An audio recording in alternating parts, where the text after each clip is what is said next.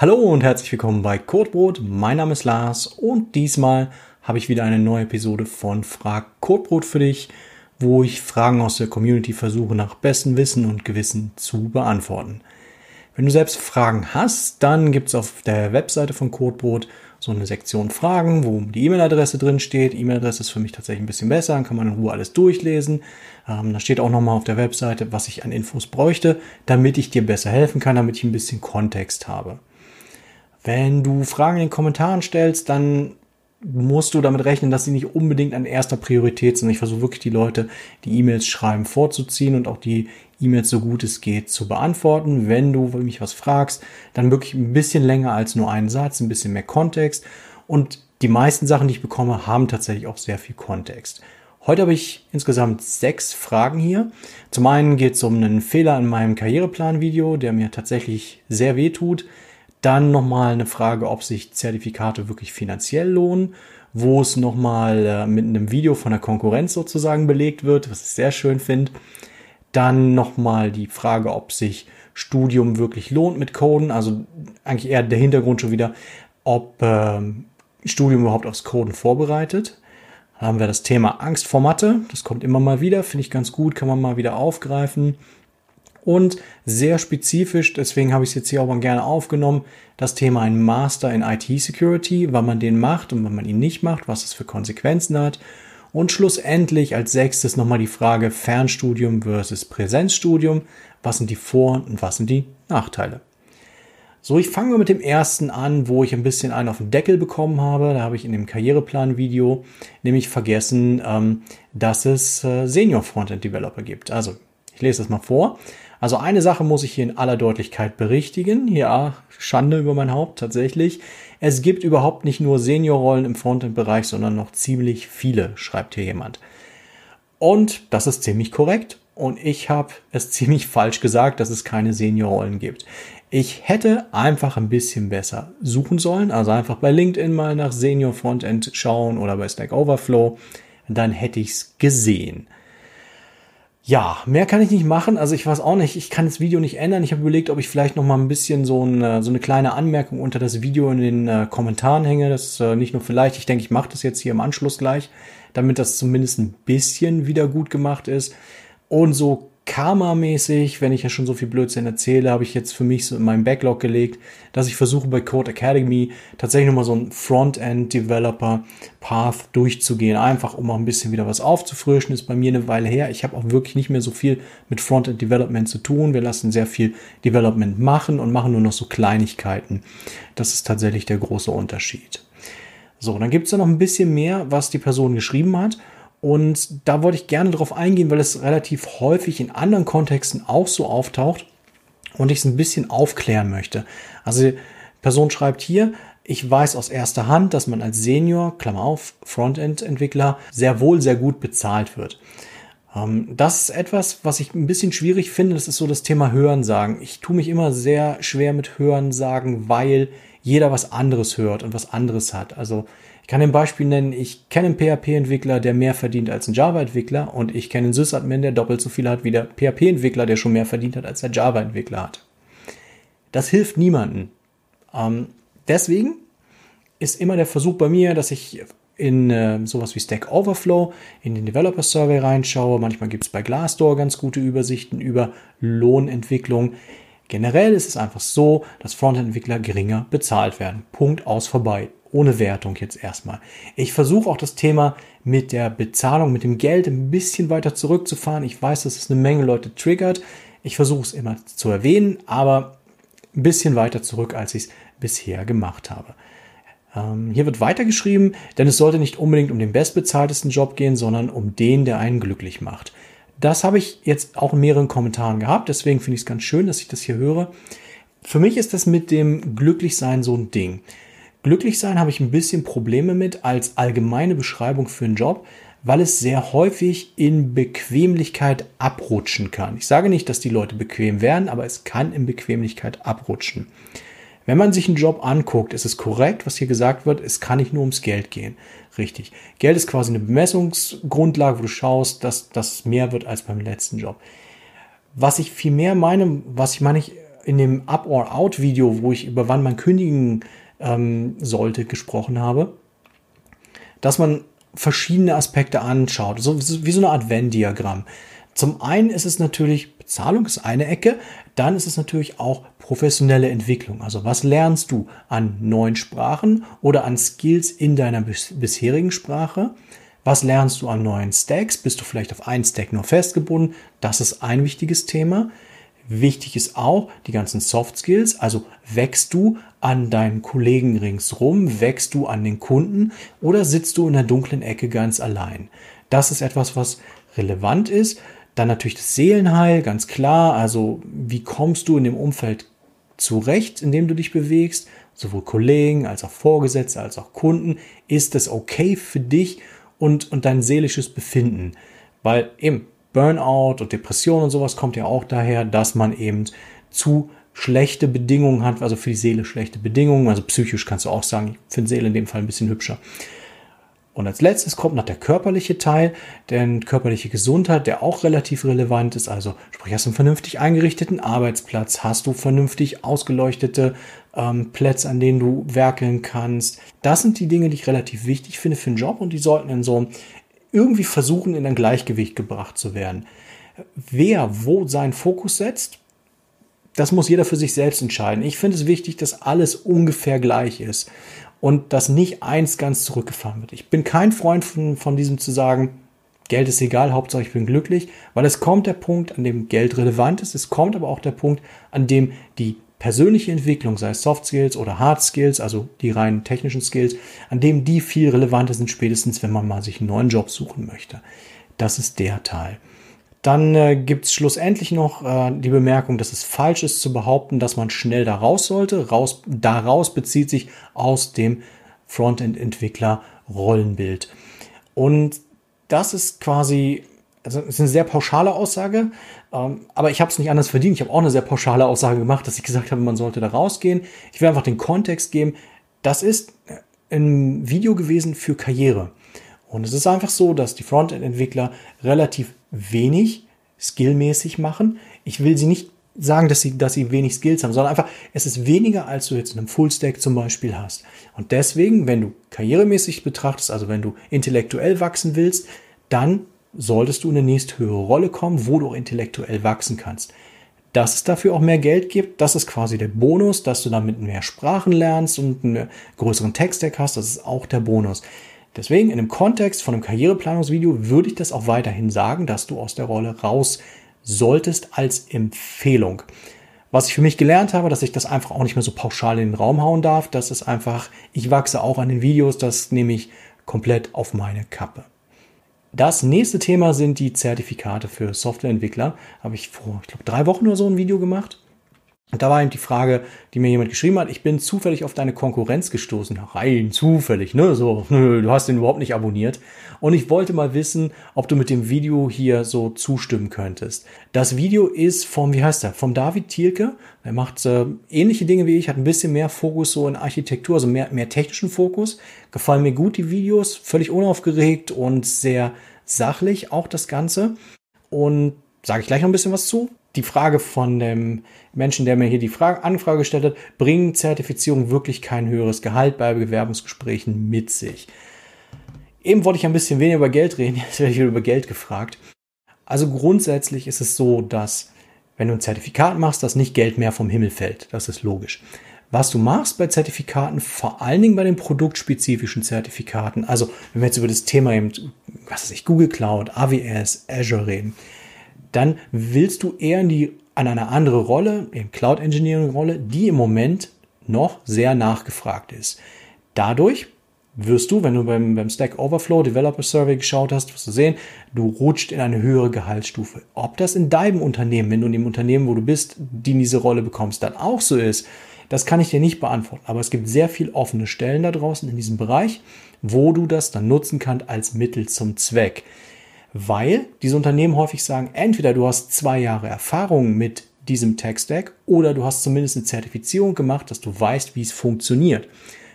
Gerade wenn wir über Cloud Engineering reden, reden wir darüber, dass du dich auskennst mit den zwischen 100 bis 300 verschiedenen Services, die die einzelnen Anbieter haben, sodass du für den richtigen Zweck das richtige Modul, also den richtigen Service rauspicken könntest.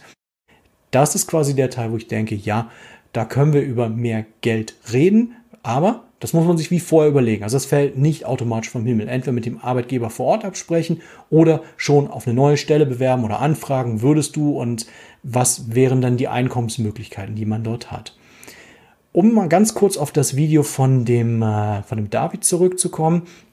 Ich ähm, habe ein bisschen Problem zu dem Video selbst noch was zu sagen, weil er sehr stark pauschalisiert. Also er redet von all den Arbeitgebern und eben der Branche, also the industry, oder und auch von den Zertifikaten. Das mag ich generell nicht, das mache ich auch nicht. Du weißt ja, ich rede dann immer von Unternehmenstypen und ich habe ja bei den Zertifikaten auch von unterschiedlichen Zertifikattypen geredet. Deswegen kann ich irgendwie nicht viel mehr dazu sagen, weil auch da ist es, wir vergleichen Äpfel mit Birnen in dem Fall. Er hat einen ganz anderen Fokus, er versucht das mehr allgemein zu sagen, für mich viel zu allgemein, aber sein Kanal, er darf machen, was er will. Und ich versuche es sehr detailliert zu machen. Vielleicht mag er das nicht, vielleicht langweilt ihn das, wenn ich es so detailliert mache. Eben, jeder Kanal hat eben sein eigenes Publikum. Also das finde ich jetzt eigentlich ganz schön. Spannend finde ich einen Punkt, den wollte ich gerne aufnehmen von ihm, wo er gesagt hat, dass Zertifikate auslaufen. Das habe ich in der Form nie gesagt. Das ist cool, dass er das nochmal thematisiert hat. Es ist tatsächlich so, dass viele der Cloud-Zertifikate, also der produktspezifischen Zertifikate, das ist Blödsinn, nicht nur Cloud, der produktspezifischen Zertifikate Halbwertszeiten haben. Und das liegt daran, dass du natürlich, wenn es Produkt ist, das Produkt geht natürlich durch Iterationen und nach zwei, drei Jahren ist es im Endeffekt das Wissen, was du dir damals angeeignet hast, teilweise veraltet. Deswegen gibt es dann ein neues Zertifikat. Ich finde es schön, weil es dich dazu nötigt, immer wieder am Ball zu bleiben mit der Technologie, sofern du mit der Technologie noch weiterarbeitest. Finde ich jetzt eigentlich eine ganz gute Sache. Er hat es eher so äh, für sich als Negativo empfunden, weil du machst ja was, was dann wieder verfällt. Aber ich finde, das ist ja eigentlich unser Job, oder? Also Softwareentwickler bedeutet ja, wir lernen immer irgendwas, was dann in gegebener Zeit, manchmal sind es zwei Jahre, manchmal sind es fünf Jahre, nicht mehr ganz so relevant ist, beziehungsweise komplett irrelevant ist. Als nächstes habe ich wieder die klassische Frage, die ich immer wieder gern aufnehme, dass man doch als Studierter nicht gut coden gelernt hat und äh, da lese ich dir das einfach mal vor und sage dazu noch was Detail, weil, weil, weil tatsächlich bei dem Kommentar so ein bisschen gegen die falschen Leute getreten wird. Äh, hier schreibt die Person, in der Softwareentwicklung zählen Erfahrung und ein entsprechendes Portfolio und das ist auch gut so. Deutschsprachige Länder passen sich dem allmählich auch an.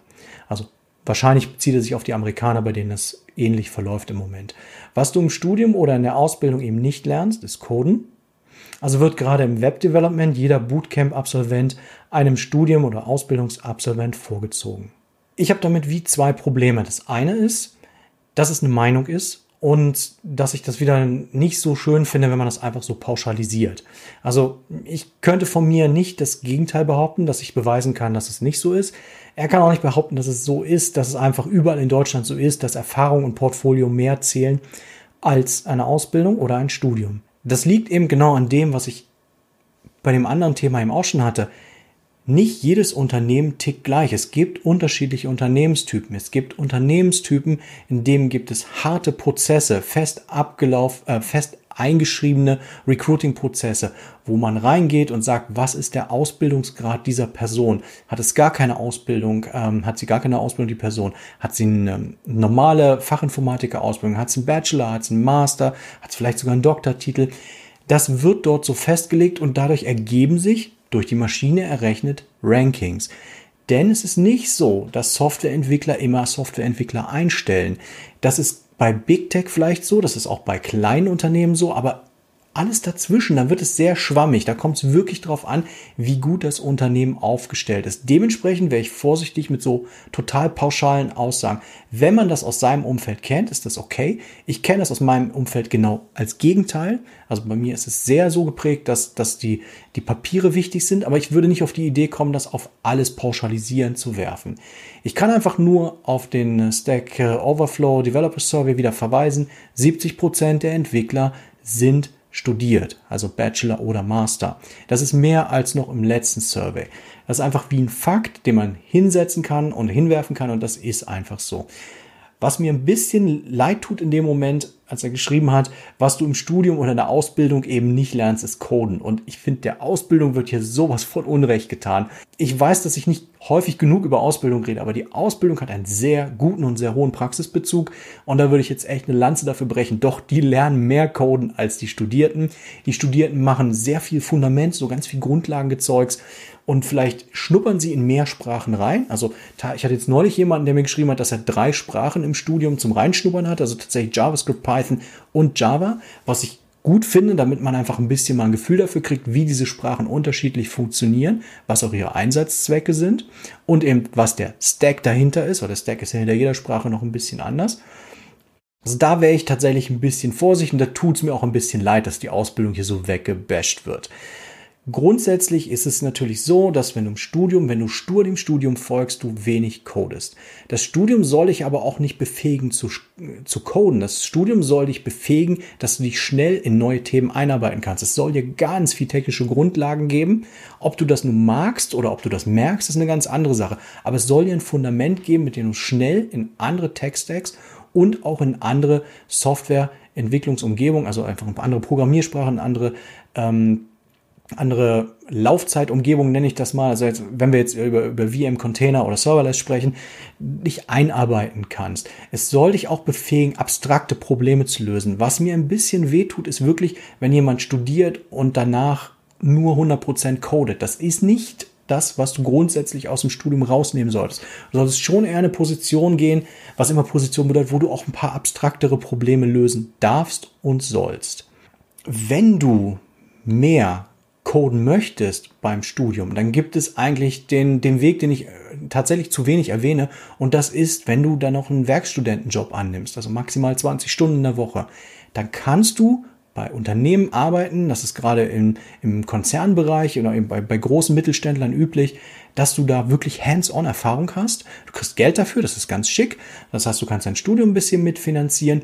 Du lernst die Abläufe in dem Unternehmen kennen. Also du hast wirklich real life, gerade was Konzerne anbelangt, ist es sehr spannend, das mal zu sehen, weil die funktionieren ganz anders als, als die kleine inhabergeführte Firma um die Ecke. Das finde ich eigentlich ganz schön. Und auch da, wenn du mehr coden willst, dann gehst du eher auf eine Fachhochschule als auf eine Uni, wo dir mehr Fundament, mehr Abstraktes noch vermittelt wird. So, das ist das Feedback dazu. Als viertes gibt es auch wieder das Thema Studium, aber da ein bisschen wieder das Mathe, die Angst vor Mathe. Und ich lese den Satz noch vor, um dir jetzt ein bisschen mehr Kontext zu geben. Ich lebe zurzeit in den USA und habe gerade angefangen, College Courses zu nehmen. Ich wollte eigentlich Bachelor in Computer Science studieren. So viel ich weiß, ist das wie Informatik. Genau, korrekt. Computer Science ist Informatik, habe ich damals auch studiert. Und dann machst du am Ende so ein bisschen Schwerpunkt. Also mein Schwerpunkt war dann in Anführungsstrichen Software Development. Und ich glaube, das waren dann fünf Kurse, die Schwerpunkt Software Development hatten. Äh, es gibt aber auch die Möglichkeit, den Bachelor in Software Development zu machen was weniger Mathe ist. Vor Mathe im Computer Science habe ich etwas Angst. Schön finde ich, dass hier kurz erwähnt wird, dass es in den USA Software Development Studiengänge gibt. Das ist etwas, was wir dringend brauchen in Deutschland. Es ist sehr, es ist härter fokussiert auf Software Development. Es gibt auch Software Engineering Studiengänge. Ich meine, die gibt es auch schon in Deutschland, aber sind eher rarer gesät. Und die sind eigentlich schon näher noch dran am echten Leben. Und das ist auch das, was ich mir einfach hier so langfristig wünsche, dass es eben nicht nur Informatik und so Flavors von Informatik sind. Dass Angst vor Mathe da ist und deswegen nicht Computer Science, also Informatik studiert wird, finde ich persönlich etwas speziell. Ist auch wirklich was, was ich hier nochmal einfach so sagen würde, um, um jemanden sehr Weises zu zitieren, irgendwie, ähm, Fear is the path to the dark side. Das sagt Yoda zumindest immer. Und das finde ich auch. Also Angst sollte kein Grund sein, etwas nicht zu machen. Angst sollte dir im Endeffekt eher zeigen, dass du dich dem Thema stellen solltest und das Problem überwinden solltest. Aus sehr persönlicher Lebenserfahrung kann ich dir nämlich sagen, Dinge, vor denen man Angst hat oder Dinge, die man überhaupt gar nicht mag, haben irgendwie die Eigenschaft, zu dir zurückzukommen. Das war bei mir immer so. Dinge, die ich nicht gemocht habe, kamen in irgendeiner anderen Weise zu mir zurück. Dinge, vor denen ich Angst hatte, irgendwann war ich eben davor und musste es machen. Ich sage nur, irgendwie eine Präsentation vor ein paar hundert Leuten zu geben. Wenn du dich dem nicht rechtzeitig stellst, kommt es dann irgendwann, wenn du keine Chance mehr hast, dich darauf vorzubereiten. Du möchtest auf solche Situationen vorbereitet sein. Natürlich in dem Fall Software Development studieren. Aus dem Grund, Software Developer Bachelor ist in Europa auch anerkannt. Bachelor ist in dem Fall Bachelor. Und wenn du damit eine große Firma, also internationalen Konzern oder Big Tech gehst, für die ist das sowieso selbstverständlich, weil die akquirieren hier auf dem ganzen Erdball. Nächste Anfrage, da geht es um einen Master in IT Security. Da habe ich also ein ganz, ganz, ganz, ganz, ganz langes Mail bekommen mit ganz vielen Fragen, die ich aber ganz fleißig auch beantwortet habe. Aber hier für, für das Video sprengt das ein bisschen den Rahmen. Und da ist im Endeffekt die schlussendliche Frage, ähm, dass derjenige eigentlich überlegt, einen Master in IT-Security zu machen, aber festgestellt hat, dass in Stellenausschreibungen IT-Security immer sehr viel Arbeitserfahrung voraussetzt. Also da muss man x Jahre schon im Job sein. Das ist so ein bisschen krüppelig, das fällt mir generell auf. Es ist irgendwie ein bisschen schwierig, als Junior Fuß zu fassen, wirklich mal unabhängig vom Thema Master, dass, dass ganz viele Unternehmen irgendwie keinen Junior haben wollen, zumindest nicht aus, ausgeschrieben haben wollen. Aber irgendwie müssen die Juniors ja lernen. Ich würde aber immer empfehlen, wenn du, gerade wenn du aus einer Ausbildung kommst, versuchen in dem Unternehmen, in dem du die Ausbildung gemacht hast, auch den, die Junior-Fahrt zu machen. Und wenn du im Studium bist, wirklich auch immer wenn es eben, wenn sich Unternehmen vorstellen, also Konzerne vorstellen, bei denen Fuß in die Tür zu kriegen, also den Kontakt zum Recruiting zu haben, zu fragen, wie es bei ihnen läuft, ob man bei ihnen ein Praktikum machen kann und vielleicht wirklich den ersten Job da erstmal machen, um Erfahrung zu sammeln. Das ist einfacher, als sich nachher auf dem freien Markt irgendwie ohne Kontakte kalt zu bewerben. Das ist eben wirklich wie Kaltakquise am Telefon. Das ist fürchterlich. Das ist das.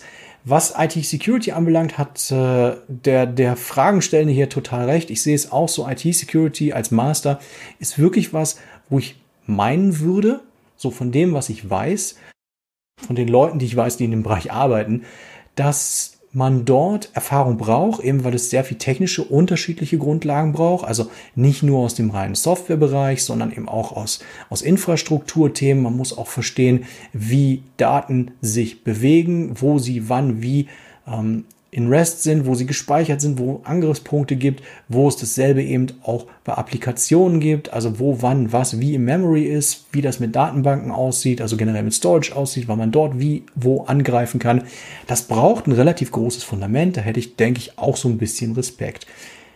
Ebenso wie vorher würde ich sagen, Frag einfach tatsächlich bei Stellen, die dich interessieren, an. Du hast nichts zu verlieren und schilder ihnen dein Dilemma, sofern du schon angefangen hast, den Master zu machen.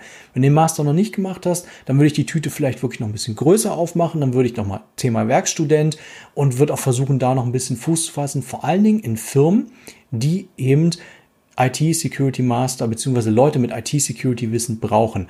Häufig genug ist, sind die Unternehmen verzweifelt und nehmen, wenn du ehrlich und offen bist, dich dann auf und bilden dich am Job weiter. Eben das ist wie ein Geben und Nehmen. Du solltest nicht nach einem Jahr gleich wegrennen, so, aber versuchen einfach Wissen aufzusaugen und, und dort einfach auch was zurückzugeben, dass sie dir die Chance gegeben haben. Eben Fragen, Fragen, Fragen, Fragen. An dem Fall würde ich empfehlen. Mehr, mehr kann ich tatsächlich nicht anbieten im Moment. So als letztes habe ich dann nochmal die Frage Fernstudium versus Präsenz, also wirklich Uni, also Fachhochschule Uni oder Fernstudium mit Remote-Zugang. Hier hat jemand sehr, sehr lang alles aufgedröselt für mich. Das finde ich sehr schön mit Alter, wo er wohnt, was der Background ist und auch den Gedankengang schon aufgedröselt. Warum keine Ausbildung? Warum ein Studium? Und auch schon dass das Studium an einer Fachhochschule sein soll. Damit kann ich jetzt sehr, sehr gut arbeiten. Also ich lese es nochmal vor. Bereitet mich ein Vollzeitstudium an einer FH nicht besser auf dem Beruf als Softwareentwickler vor als ein Fernstudium? Was würdest du mir empfehlen? Also ich zeige dir die Türen. Empfehlen musst du dann selbst für dich auswählen. Ich versuche das mal aufzudröseln. Das Vollzeitstudium hat den Vorteil, dass du, dass du A, quasi dein Netzwerk aufbauen kannst. Also du lernst andere Leute kennen, die in ähnliche Jobs reingehen. Du kannst bei einem Vollzeitstudium immer noch Praktikum machen. Du wirst auch an solche Messen von Unternehmen kommen, also gerade von Konzernen. Du kannst reinschauen, kannst da Kontakte knüpfen und vielleicht eben auch sowas wie Werkstudent oder einen Teilzeitjob machen, um mehr im Job reinzukommen. Das ist der Vorteil vom Vollzeitstudium. Nachteil ist logischerweise äh, Präsenzveranstaltungen, die dich nicht unbedingt immer interessieren. Das kann ich nachvollziehen. Und natürlich auch dass du dich dann hundertprozentig darauf einlassen musst. Also du kannst nicht arbeiten und noch nebenbei studieren. Du kannst zwar eben Nebenjob machen, aber eben nicht richtig arbeiten. Bei einem Fernstudium gibt gibt es eben zwei Optionen. Ich nehme erstmal meine persönliche Option, die ich gemacht habe. Du hast einen Job. Ich hatte das Glück, ich hatte einen Job in dem Tech-Bereich, wo ich dann vier Tage gearbeitet habe und dann habe ich zwei Tage Fernstudium gemacht und konnte dann lernen und gleichzeitig im Job all das anwenden. Das ist eine sehr schöne Sache. Dauert, wenn du es eben nebenher machst, sehr lang. Also bei mir jetzt irgendwie fast sechs Jahre gedauert. Und das belastet natürlich schon. Im Vorteil ist, du arbeitest, du verdienst richtiges Geld, du lernst das richtige Leben kennen und qualifizierst dich gleichzeitig noch weiter. Wenn du jetzt aber sagst, du machst ein Fernstudium als Vollzeitstudium, dann sitzt du quasi Vollzeit den ganzen Tag allein vor dem PC. Du hast den Nachteil, dass du kein richtiges Netzwerk aufbauen kannst, weil ja du nicht mit den Leuten richtig redest. Remote ist ja immer ein bisschen schwieriger. Häufig hast du auch nicht guten Zugang zu großen Unternehmen, die irgendwie Messen machen, sich vorstellen. Das ist irgendwie nicht so schön. Du kannst dir aber natürlich, da du deine Zeit einteilen kannst, schon einen Job suchen, in dem Bereich, entweder so ein Nebenjob, ein paar Prozent, du musst ja nicht gerade 80 nehmen wie ich, du kannst ja irgendwas Seriöses nehmen, wie 20, 30 Prozent und dann versuchen, dort deinen praktischen sag mal, Fuß an den Boden zu kriegen, dass du auch ein bisschen mehr lernst. Das sind wie, wie die, die drei Optionen. Und es hat alles seine Vor- und Nachteile. Also wenn du dich für ein Vorortstudium Vollzeit entscheidest, hat das eben andere Konsequenzen als beim Fernstudium musst einfach schauen, welche der Nachteile für dich wo am schwersten sind und dann das eben sein lassen und die Vorteile von dem anderen nutzen. So, das war's. Vier Sachen, nee, Entschuldigung, sechs Sachen, die ich jetzt beantwortet habe. Ich hoffe, ich konnte ein bisschen helfen, dass du ein bisschen was mitgenommen hast. Ich äh, sammle wieder was für die nächste Frag-Codebrot-Session und ansonsten sehen wir uns am nächsten Sonntag wieder um 19 Uhr. Mach's gut. Tschüss.